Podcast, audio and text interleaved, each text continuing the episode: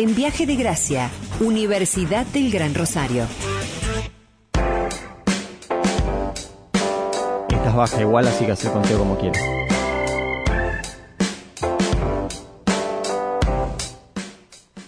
Pasan 11 minutitos de las 2 de la tarde, lo prometíamos en este segmento de la Universidad del Gran Rosario. Conversamos con el doctor Daniel Garibaldi, es especialista en seguridad, es docente de este seminario de posgrado titulado Historia Social de las Instituciones de Seguridad, un eh, seminario destinado a profesionales de seguridad, criminología, sistema, sociología, ciencias políticas y afines. Vamos a tener obviamente más datos a partir de esta charla con Daniel que está en contacto con nosotros y le damos la bienvenida. Daniel Balearca de este lado te saluda en Viaje de Gracia al programa de Sergio Contemori. ¿Cómo estás? ¿Cómo estás? Vale, un gusto hablar con vos. Muy bien, muy bien. Igualmente. Bueno, eh, atinado, decíamos, ¿no? Este seminario en el momento que vive la ciudad, donde el tema seguridad está siempre en el tapete, es de los más importantes, ¿no? Que tenemos en la ciudad de Rosario.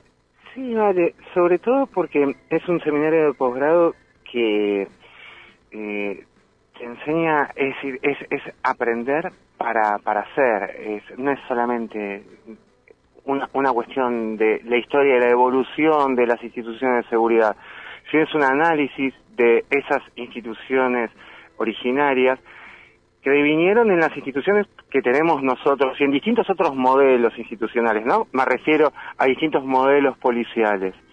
Eh, entonces, mm, nos, nos, nos sirve para poder comprender las limitaciones que tiene el modelo policial que tenemos nosotros y sobre todo para no cometer en ese error eh, tan frecuente de tenemos políticos que hablan de policía de proximidad y que generan nuevas instituciones pensando en la policía de proximidad y que verdaderamente mm, no no no no están ni cerca porque no no comprendieron cabalmente en qué consiste y cuál es cuál es su origen no eh, claro porque justamente eh, parece que que hay muchos políticos principalmente como que tienen soluciones mágicas respecto al tema seguridad.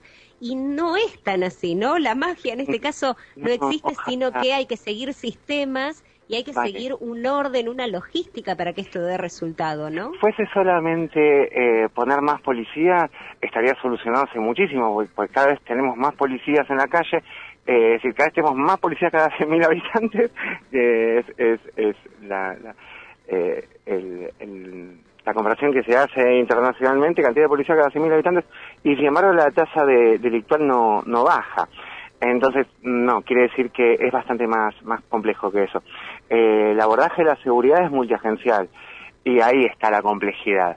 Eh, la policía es un paliativo, es un instrumento muy importante, pero es como dije, un paliativo. Es en el mientras tanto. Las demás instituciones del Estado cumplen la función que deben cumplir y, trabajamos de forma mancomunada.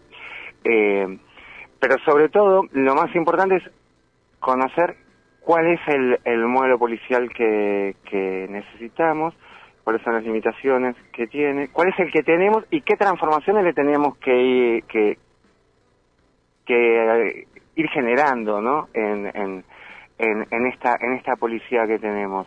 Eh, no, no es magia, es, es esfuerzo y es sobre todo saber eh, hacia dónde vamos y por qué, que no sea una forma intuitiva, que es generalmente lo que, lo que sobra. Ni autogestiva por parte de la policía, es, ser una decisión política, tiene ser una decisión política.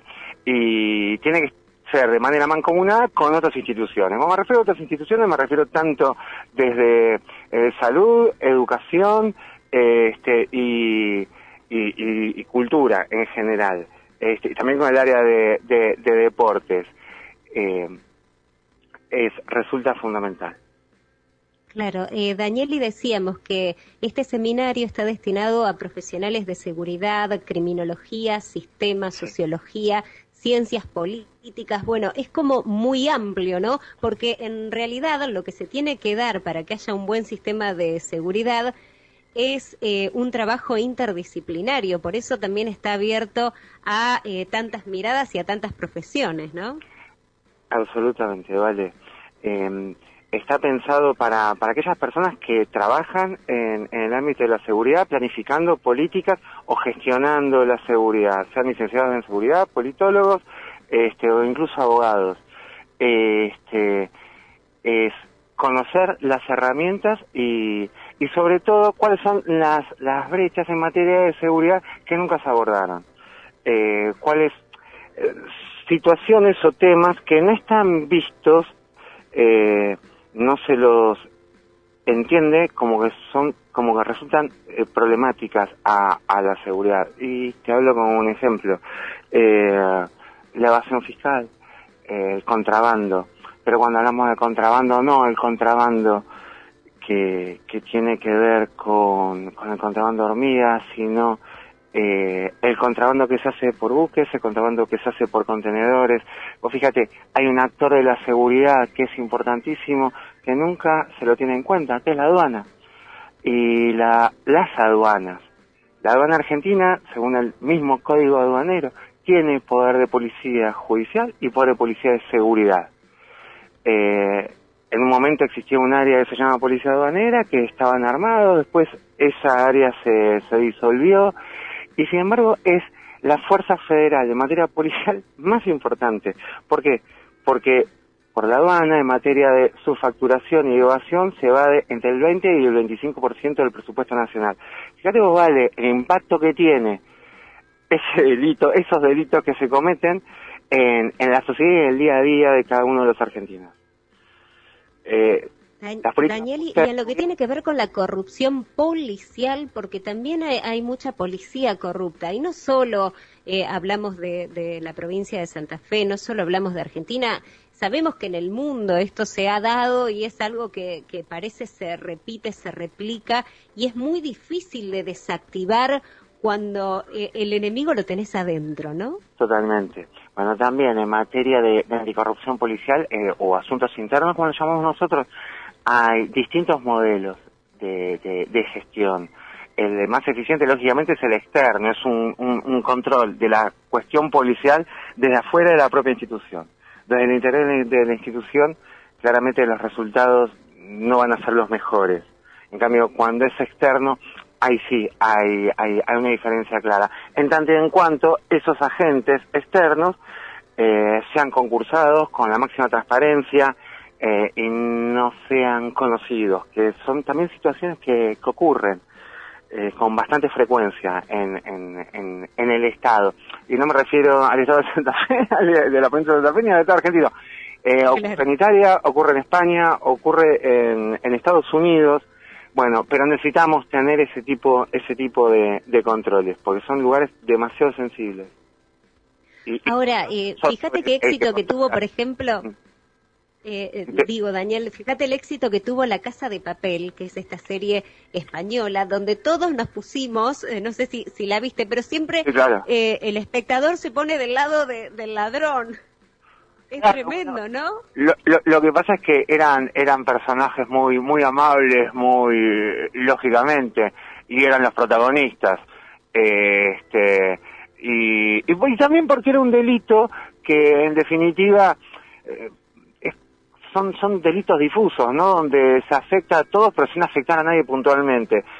Fíjate, distinto hubiera sido la, empatía que hubiera generado en, en, en, los espectadores si en vez de eh, falsificar billetes, eh, robaran teléfonos celulares o robaran autos en la calle. Porque esos son delitos depredatorios, donde los padece una persona en particular este, y lo afecta eh, más o menos, pero lo afecta. En cambio, los delitos difusos como la evasión fiscal, la falsificación de dinero, la contaminación, eh, sabemos que nos afectan, pero bueno, no sabemos cuánto ni hasta dónde. Ahora, cuando sacamos cuenta que nos afecta, pongamos el 20% del presupuesto nacional y nos imaginamos eh, a la República Argentina con un 20% más de presupuesto para obra pública, para escuelas, para clubes, para inclusión, ahí sí, que entendemos eh, o podemos visualizar cuál es la magnitud de, del daño que ocasiona ese tipo de delitos. Y curiosamente eh, es el que menos se persigue y menos se lo persigue porque no está esta percepción en, en la sociedad. Entonces, eh, todo el esfuerzo policial va contra el delito de predatorio. ¿Que tiene que ir? Claro que sí. Es decir, tiene que, haber una policía que se encargue de, ese delito.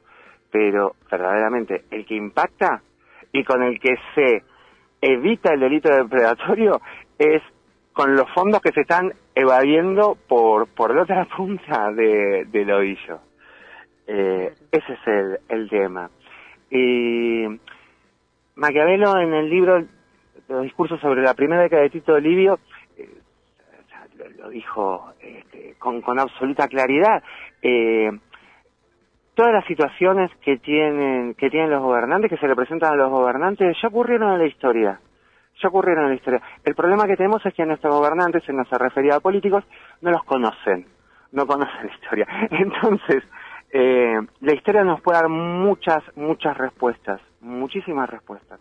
Sobre todo porque es mucho más fácil analizar procesos que ocurrieron hace 200, 300, 500 años, o directamente, como empezamos el seminario, en la antigua Grecia con las instituciones eh, incipientes de la policía actual que, había en la antigua Grecia, y, es mucho más fácil analizarlos cuando tomamos distancia, ¿no? Un río se lo puede abordar de cualquier lado, de cualquier parte menos desde dentro del río.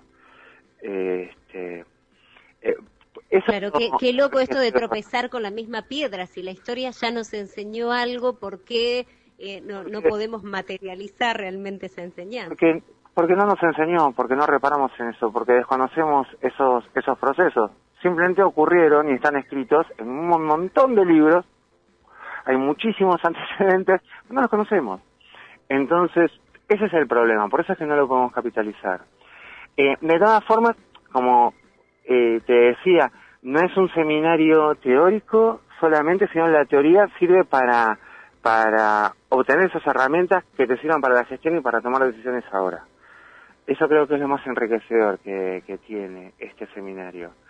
Que vamos y venimos permanentemente con hechos históricos y los contrastamos con hechos actuales y pensamos en conjunto, entre todos los estudiantes, este, cuál es la solución o cuál es el abordaje, el abordaje más adecuado si no tiene solución, al menos la contención, o cuál es el proceso que tenemos que, implementar y que tenemos que seguir para, para bueno, eh, minimizar el daño si es que no se lo puede evitar totalmente. Bien. Obviamente eh, el seminario está pensado en medio de, un contexto y, me parece buenísimo, muy atinado, insisto. Eh, va a iniciar el 6 de octubre, falta muy poquito y, la ventaja de esto es que es una modalidad a distancia, es decir, que puede participar gente de cualquier parte, ¿no? De cualquier parte, sí, esa distancia va a ser una vez por semana. Eh, en realidad, una vez por semana eh, van a hacer el, dictado de clases, después vamos a tener trabajos prácticos que va a ser, eh, se va a dictar en, en, lo vamos a, para aquellos que lo necesiten, vamos a hacer el acompañamiento del grupo de profesores en, en otro día, los días martes, este, y, y sí, va a ser sumamente interesante. Y el seminario se va a dictar los días viernes. Eh, a dictar. Con dos docentes, uno sos vos y también... El, el grupo de docentes vamos, vamos a hacer tres, eh, ah, dos titulares y uno un, un, ayudante. El, el, otro docente es el magíster Alberto Moncia, que también tiene tiene mucha mucha experiencia en, gestión y, y, bueno, es, es tiene mucha capacidad para, para transmitir. Eh, y vamos a trabajar sobre casos concretos, sobre casos puntuales. Eh, ¿Van a haber ejemplos, por ejemplo, de, cuestiones que sucedieron en Rosario o que están sucediendo en Rosario, como también para aportar una mirada fresca diferente? Totalmente, totalmente, sí, sí, sí. Viste que a veces el que no está dentro del problema o no está analizando el problema eh, ve con más claridad algunas cosas. Mm es que hay que tener distancia, es lo que te decía de río. Si no tomas distancia, eh, te lleva la corriente. No podés analizar un río desde, el centro, si, si estás nadando. Puedes estar arriba, en cualquiera de los márgenes, pero en el centro no.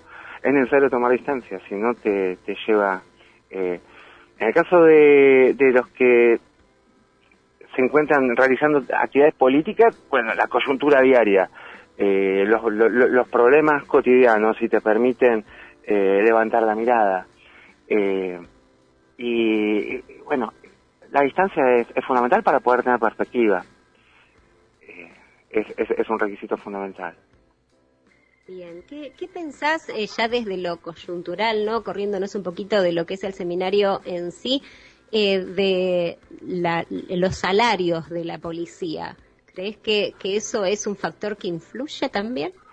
Mira, eh, lógicamente que los policías tienen que cobrar un salario digno, el salario que se merecen, es una profesión de riesgo, es, es una profesión donde mm, día a día están en, en, contacto con, con la muerte, entonces lógicamente que sí. Ahora, de la misma forma te voy a decir que no es un factor determinante para evitar la corrupción.